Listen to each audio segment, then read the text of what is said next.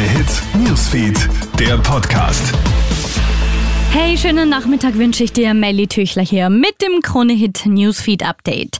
Schockierende Entdeckungen am Städten in Niederösterreich. In einer Wohnung eines Mehrparteienhauses ist bereits am Donnerstag die Leiche eines 16-Jährigen gefunden worden. Die Einsatzkräfte konnten nur noch den Tod des Teenagers feststellen. Der 16-Jährige ist nach der Einnahme von Drogen verstorben. Nähere Details sind nicht bekannt, eine Obduktion wurde angeordnet.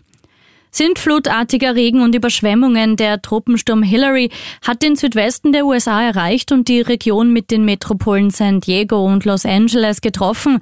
Zuvor war Hillary an der Küste in Mexiko auf Land getroffen. Zwei Tote wurden gemeldet. In Österreich lehnt eine Mehrheit die neuen Pläne der EU zur Gentechnik ab.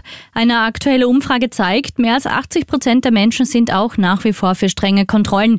Die EU hat ja im Juli einen neuen Gesetzesentwurf mit deutlich gelockerten Regeln zur Gentechnik vorgelegt.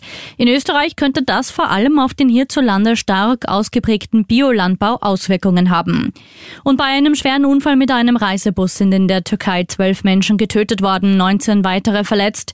Der Bus ist kurz nach Mitternacht von der Fahrbahn abgekommen. Bilder zeigen den zerstörten Wagen an einem Hang zwischen Bäumen. Krone Hits, Newsfeed, der Podcast.